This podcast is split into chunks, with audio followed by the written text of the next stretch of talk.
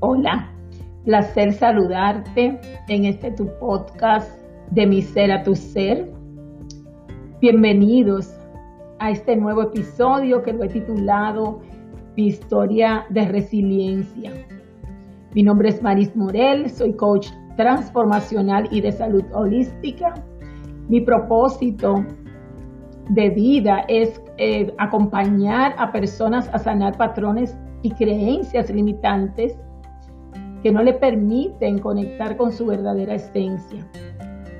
A través de este acompañamiento eh, les recuerdo su poder para manifestar la vida que desean y merecen. Hoy te cuento mi historia, por lo menos un poco de mi historia con la intención de que si resuena contigo, esta pueda aportar un poco de luz en tu camino. Por lo general sabemos que detrás de una persona exitosa hay en muchos casos historias de sacrificio y derrota, éxito, frustraciones y fracasos. La mía no ha sido para nada una excepción. Vengo eh, de un lugar prácticamente inhóspito, ¿verdad? Sin agua potable, ni electricidad, bueno, ni, siquiera lo básico para, para vivir. No, no, para mí no significa para nada una queja, solo quiero contarles de dónde vengo, cuáles son mis raíces, que, que incluso me siento sumamente orgullosa de ella. Eh, también de una familia muy trabajadora, muy honesta, eh, con grandes valores que también me han inculcado y me han eh, conectado, ¿verdad? Me han mantenido anclada con los pies en la tierra, pero con unos patrones de escasez, limitaciones, eh, seguido de una gestión matriarcal que me, me enseñó a muy temprana edad que había que trabajar duro hasta dejar la piel para lograr nuestros objetivos. Y así, eh, con ese background, ¿verdad? Eh, desarrollé, se desarrolló mi vida. Y bueno, a los 14 años salgo eh, de ahí con un bolso cargado de ilusiones y sueños. Iba a ir a, vivir a la ciudad, para mí eso era muy importante, era mi sueño de toda la vida, donde estudiaría y podría hacer realidad mis sueños de niña. Ahí comenzó mi via crucis. Fui a vivir a casa de mi hermana, era mi hermana, o sea, es mi hermana mayor, eh, que ya estaba casada y necesitaba ayuda con sus niñas. Eh, todo parecía muy fácil, ya que mi, mi, madre me había enseñado desde muy temprano, ¿verdad?, a trabajar duro y cuidando de mis hermanos menores y así y hacer eh, los quehaceres de la casa cuando ella estaba fuera trabajando. Sin embargo, con lo que yo no contaba en ese, eh, en ese entonces, a esa edad, era que mi hermana se había casado con un tirano, con una persona que para mí yo lo veía como un déspota, que me trataba peor que basura. Yo apenas era una adolescente, eh, unos 13, 14 años. Fueron años de mucha oscuridad en mi vida. Eh, siendo adolescente tenía que aguantar porque yo no quería salirme, yo no quería volver otra vez al campo, ¿verdad? De donde venía y no quería dejar de estudiar. Eh, y fue, fue muy, muy, muy difícil. Fue muy difícil porque pasé muchas situaciones muy difíciles en mi vida en ese, en ese proceso, en esa estancia ahí, en esa casa donde me fui a vivir. Ese pasé, varios años, ahí pasé uno, creo, algunos tres o cuatro años. Cuando pude, me mudé de ahí y me fui a vivir a casa de, un primo. Y con mi primo y su esposa, que hoy le agradezco profundamente que me acogieran en ese tiempo tan difícil para mí. Ahí terminé mi high school. Eh, estudiando de noche, en el día le ayudaba en los quehaceres del hogar y con sus niños y en la noche iba a la escuela. Luego de ahí conseguí un trabajo, eh, me casé, me casé con mi primer novio porque yo era muy enfocada aún cuando yo no vivía con mis padres. yo siempre estaba muy enfocada en lo que eran mis sueños, siempre mm, pensaba muy en alto, siempre tenía mi mente llena de, ilusiones. A veces pensaba como que eso era negativo, eh, yo pensar tanto. Pues eh, después de un tiempo eh, comencé a estudiar diseño de modas en una de las, escuelas más prestigiosas de, mi país. En ese tiempo se llamaba Mercy Hackers, creo que así se llamaba. Ahí me gradué y exitosamente comencé a diseñar y confeccionar ropa para grandes personalidades del medio artístico de mi país. Em, personas muy importantes de mucho dinero y la verdad que me fue súper bien, algo que, que disfrutaba mucho. Sin embargo, simultáneamente, pues como, ¿verdad? A veces pasa, comenzaron los problemas con mi pareja lo cual iba socavando mi salud emocional. Em, incluso eh, terminé en el hospital con gastritis crónica y desgaste emocional. Eso fue cosas de las que voy recordando, cosas de las que me pasaron. Y bueno, después de un largo recorrido de mi carrera de diseñadora de moda, me decidí hacer un crossover, ¿verdad? me, pasé a, en vez de diseñar y trabajar para personas eh, para hacer, creando su, ropa, ¿verdad? Eh, diseñadora de modas. Em, hice un crossover y creé una compañía de decoración de interiores.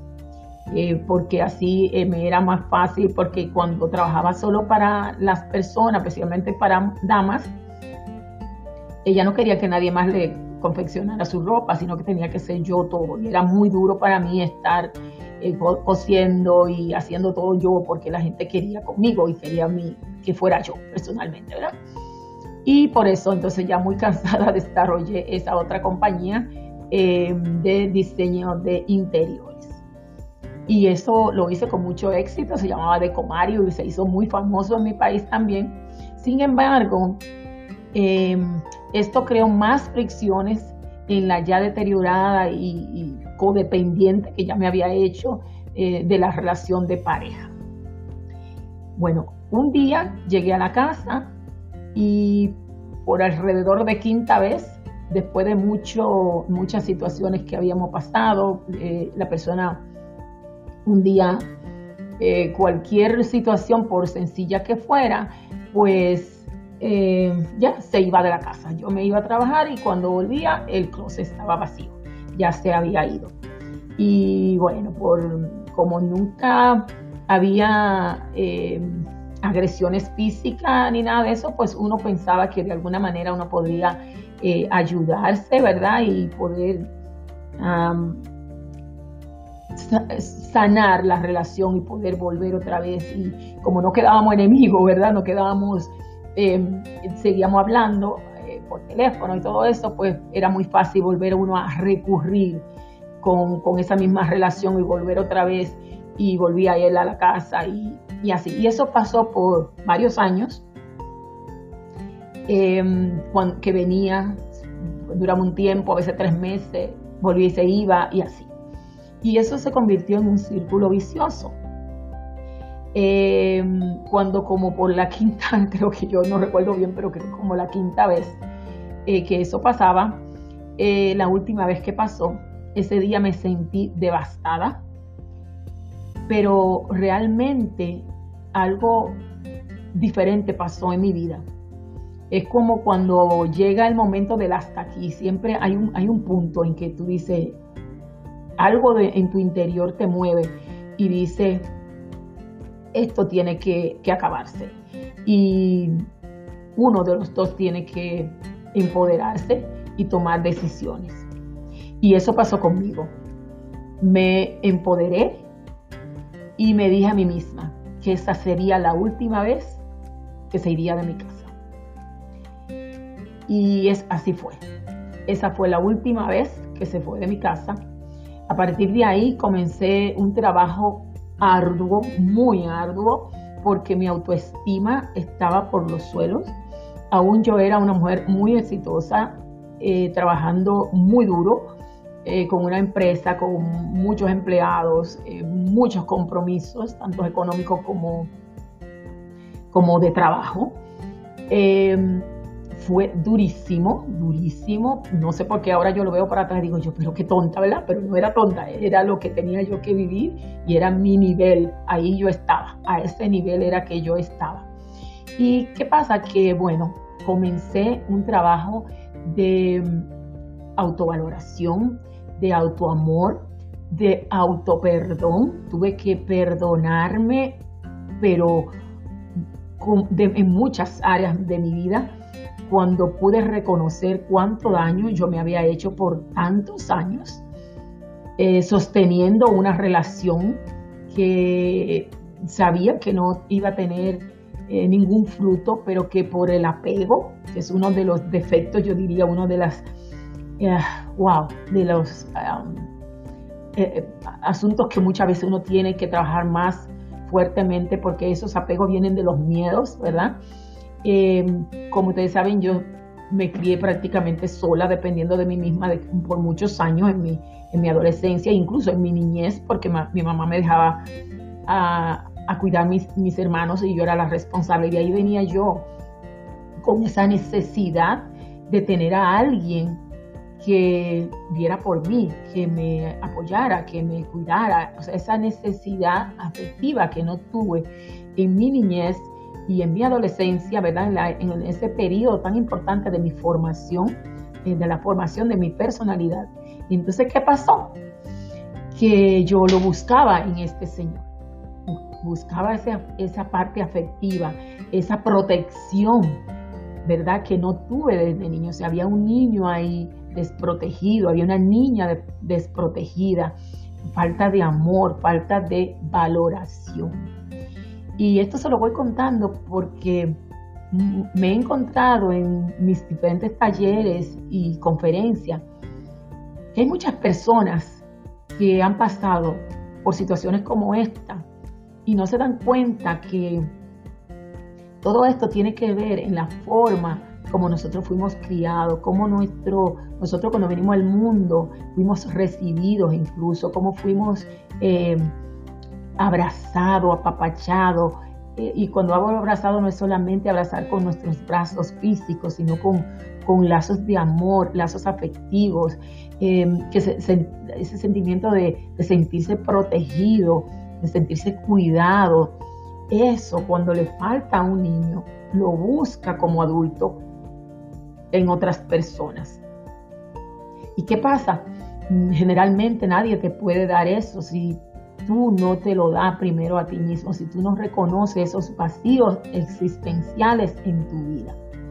Entonces, eh, como les digo, fue un trabajo arduo y yo, me, yo recuerdo hoy de todo lo que hice. Yo le puedo contar que hice mucho trabajo de, como le digo, de autoperdón, también de perdonar a esa persona. Fueron no una vez, porque por tantos años se crearon esos sentimientos, ¿verdad? Cuando tú culpas al otro y cuando tú te, tú te das cuenta que el otro tampoco no es culpable, sino que tú fuiste que con tu vibración, con tu frecuencia, ¿verdad? Eh, por tu nivel de conciencia atrajiste a ese maestro a tu vida, ¿verdad? Que ahora yo lo veo como un maestro, en, esa época pues lo quería matar, ¿verdad?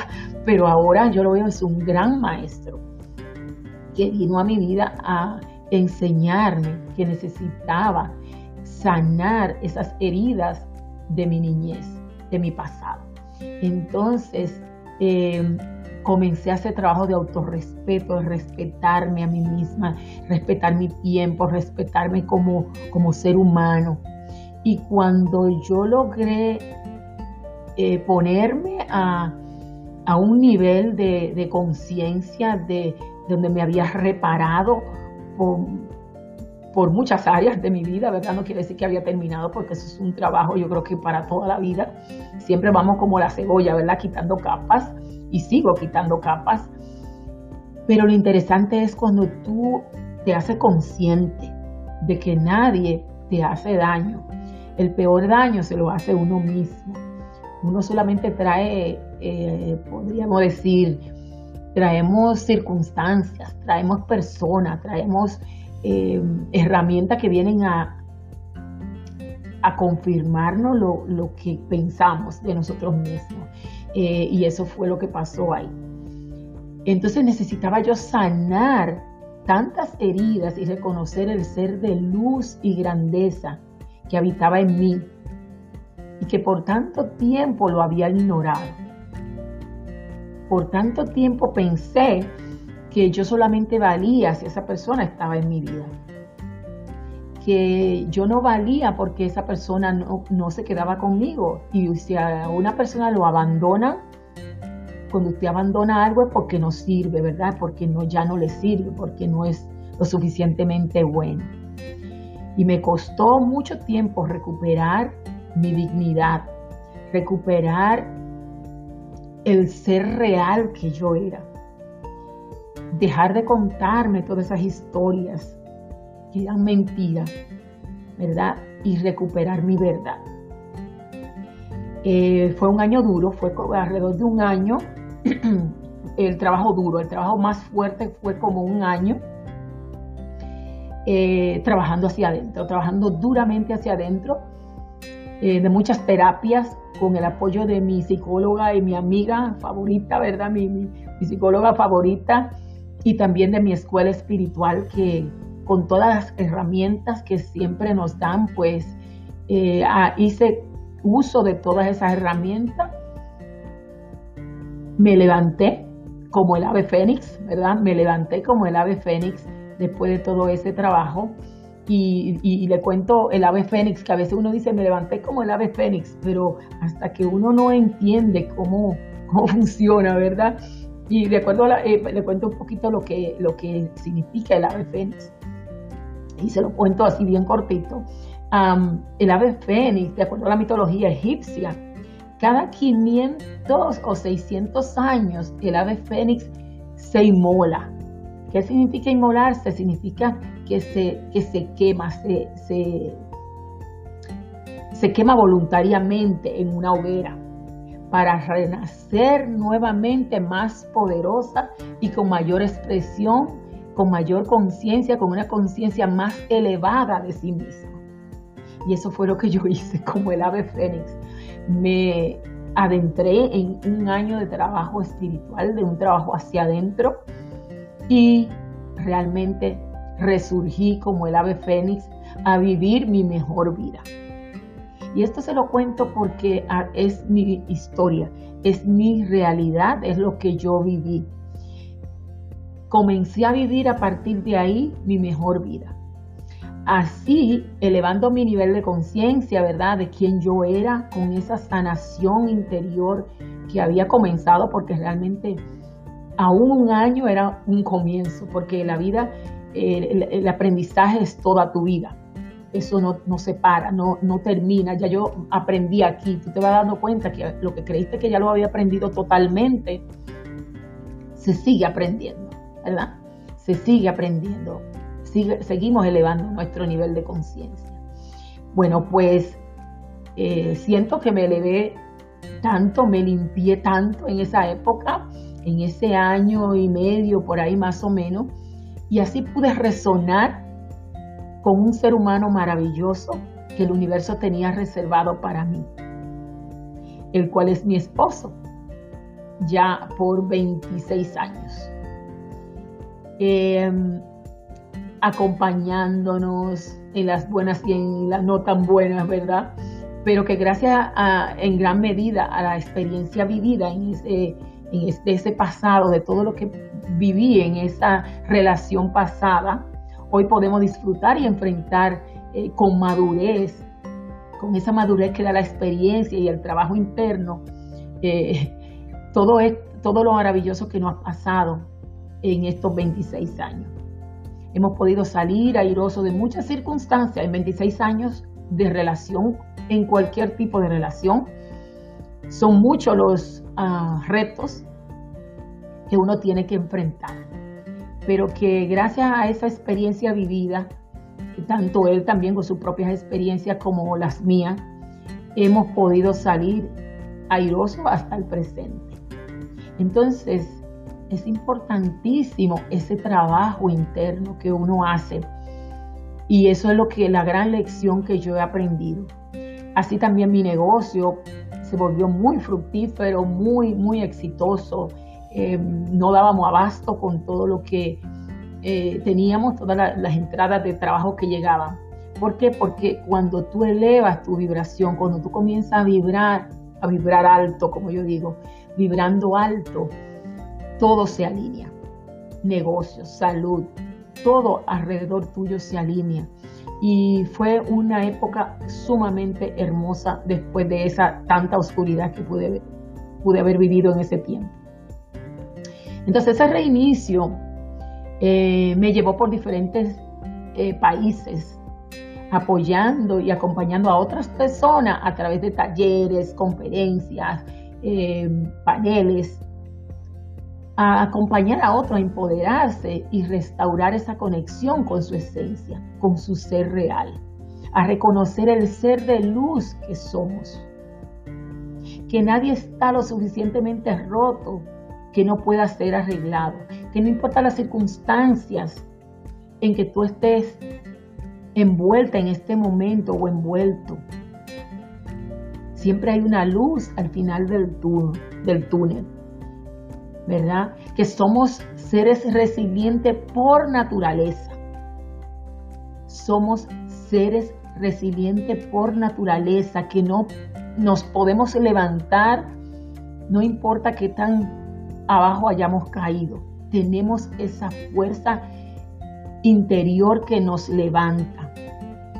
No importa qué tan estrepitosa sea la caída, tenemos esa fuerza para salir adelante. No importa qué tan desmotivada o desmotivado tú estés, decepcionado estemos en determinado momento, podemos salir de ese estado. Si no le creemos, eso es muy importante, si no le creemos todas las historias que nos cuenta la mente. La mente a veces nos cuenta muchas historias trágicas, historias y películas con finales muy desastrosos. Pero si nosotros sabemos y conectamos con ese ser real que somos, yo siempre le hablo a la persona, conéctate a ese templo interior que está en tu corazón. Múdate de tu mente a tu corazón. Escucha ese ser real que mora en, ese centro corazón, en ese chakra maravilloso del amor. Ahí está la verdad. Escucha tu intuición. Escucha la voz de tu intuición que es la que tiene la intención que es la que guarda la verdad. Que somos seres infinitos con infinitas posibilidades. Todas las posibilidades están ahí, que solamente tenemos que resonar con ella, elevar nuestra frecuencia para resonar con esas infinitas posibilidades. Entonces, debemos elevar nuestra vibración para poder accesar a la abundancia infinita que tiene el universo para nosotros.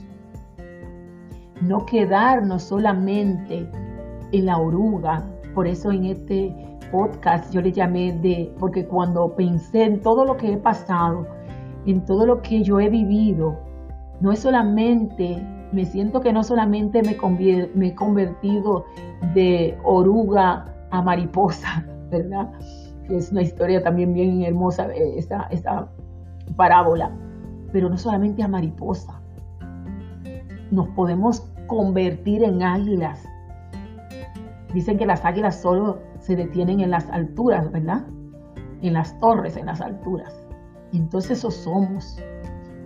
Tenemos que acomodar, em, restaurar, resetear nuestra mente y para eso tenemos que resetear nuestro interior, nuestras emociones, ir allá a ese pasado y sanar desde nuestras creencias, nuestros patrones, donde fueron creados, reconocer dónde fueron creados todos esos patrones internos que tenemos ahí, nuestros patrones que nos dictan las conductas y los patrones de pensamiento que nosotros tenemos. Es muy fácil decir, tú tienes que cambiar tu mentalidad, tiene que ser positivo. ¿Y sabes qué? A mí eso no me resulta de esa forma. Yo tengo que ver de dónde salen los patrones de pensamiento que yo estoy emitiendo en este momento. ¿Cuáles son mis miedos? ¿De dónde vienen mis miedos? Irme incluso, yo he ido trabajando incluso toda la parte ancestral. A veces estamos heredando sentimientos, patrones de comportamiento heredados de nuestros ancestros. Entonces hasta allá sí hay que irse, hay que ir hasta allá para nosotros hacer consciente todo lo que está en el inconsciente. Entonces, es mucho trabajo el que tenemos que hacer, pero es un maravilloso camino de transformación. Ir ahí y poder desempolvar las creencias de mis abuelos, las creencias de mis bisabuelos, cuáles eran sus patrones mentales, qué pensaban. Y no tienen que saber cómo pensaban, y cómo yo averiguar cómo pensaba mi abuelo, o por su comportamiento. Eh, usted ve mucha pobreza alrededor de sus abuelos. ¿Cómo cree usted que, son, que fueron sus patrones mentales? Muy fácil, ¿verdad? Pero también podemos ir y preguntar. Yo no paro de preguntar. Yo ando preguntando, siendo eh, amigo de mis padres, que todavía están vivos y yo les pregunto, ¿viste? Y conocí a mi papá, ¿y cómo era eso? ¿Y, cómo? Que eran compadres, ¡ay, qué rico! ¿Y tú, qué tú sabes de eso? ¿Y qué tú sabes de, esta, de esto? ¿Tú conocías? ¿Qué tú conocías? ¿Qué tú sabías? ¿Cómo era la relación de ustedes? Y de ahí yo voy descubriendo cosas hermosísimas que me dan pie, ojo, con razón, con razón yo tengo esto, esto y esto, que no me deja avanzar, con razón, porque eran los patrones de mis padres, de mis abuelos, de mi bisabuelo, vienen de, de, participaron en guerras, en guerrillas o, en situaciones bélicas. Oh, entonces por eso que a mí me sale tanto esta agresividad. O, o, por ejemplo vengo de un sistema matriarcal donde mi abuela era la que decidía todo y que crió sola a sus hijos. Por lo tanto, mi mamá vio ese patrón y vino también que aunque no crió sola a sus hijos, pero ella era, como decimos en mi país, ley, batuta y constitución, ¿verdad? La constitución, o sea, que era todo, la que mandaba en la casa, aunque mi papá estuviera.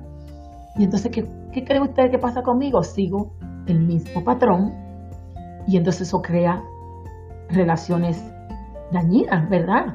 Eh, daño a las relaciones, saboteo mis relaciones. Cuando yo me hago consciente de eso, ¿qué pasa? que yo comienzo a transformar mi comportamiento, porque ya no es de manera inconsciente, sino que ya yo me hago consciente de ello y comienzo a sanar, comienzo a transformar, comienzo a crear nuevas conexiones neuronales que van a dar pie a mis sistemas de pensamientos y a mi forma de comportamiento. Entonces, eso quería contarle el día de hoy. Hoy me atreví a contarle mi historia. Y si usted ve en todas mis mi, eh, redes sociales, mis conferencias, yo casi nunca hablo de mi historia y me estoy atreviendo a hacerlo con cada uno de ustedes. ¡Qué emoción! O sea que hoy ya rompí otro patrón que todavía no sé por qué, pero sí me cuesta mucho hablar de mí, de lo, de lo, de lo que he pasado, de todo lo que ha sido mi pasado. A veces pienso que es por no herir a nadie, porque no quiero que nadie se sienta afectado, que se sienta molesto por lo que eh, estoy contando, porque muchas veces eh, estamos hablando de otra, no solamente para contar nuestras historias, no somos solos, siempre tenemos que hablar de alguien más, ¿verdad? Que estuvo alrededor, ayudando a, otros, a esos maestros maravillosos que han estado ahí para, para apoyarnos. Así que hoy yo te motivo, hoy yo te insto a conectar con tu esencia real, pero para eso debemos ir ahí atrás a ver qué está generando nuestro sistema de pensamientos. ¿Por qué me cuesta tanto ser una persona positiva, altruista, vivir con entusiasmo, vivir con alegría? ¿Por qué me cuesta? ¿Por qué yo tengo estos sistemas, estos patrones de comportamiento que dan los mismos resultados? Entonces vámonos atrás. Tenemos que ir atrás, lo más profundo atrás en el tiempo, de dónde venimos, cuáles son nuestras raíces, para poder sanar las raíces. Es la única forma de que podemos dar frutos saludables y hermosos. Solamente si nos vamos a la raíz y sanamos desde abajo, podemos, podemos fluir, crecer, avanzar y dar frutos hermosos. Nosotros estamos llamados a cumplir nuestra misión, a ser una luz que ya lo somos, pero a ser brillante